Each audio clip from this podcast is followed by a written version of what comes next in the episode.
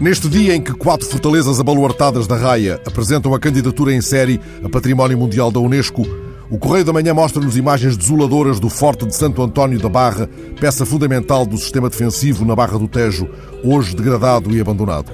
Valença caiu em mãos espanholas e as tropas de Sulto fizeram explodir a sua Porta do Sol. Também Macena mandou pelos ares o paiol da pólvora da Fortaleza de Almeida e Marvão foi várias vezes perdida e várias retomada. Elvas, já designada em 2012 Património da Unesco, foi considerada antiga chave do reino, mas todas essas fortificações, com as suas canhoneiras, fossos, praças de armas, ameias, barbacãs, preservam a marca de uma fortaleza, são a chave de uma soberania.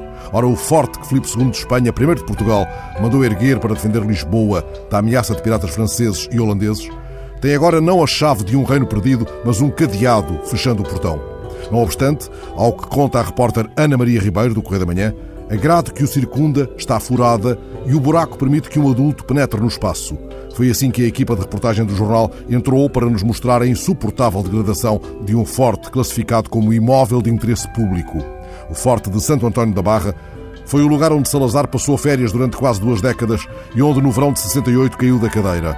Depois disso, chegou a ser colónia de férias do Instituto de Odivelas. Hoje é o dormitório clandestino de alguns sem-abrigo e, como nos é mostrado, uma espécie de lixeira fortificada com vista para o mar. A Direção-Geral do Tesouro e Finanças e a Câmara de Cascais sacodem burocraticamente a responsabilidade por um protocolo de concessão encalhado. Diante desta notícia, o que parece ruir é afinal a própria ideia de fortaleza, não apenas o seu significado de fortificação em pedra.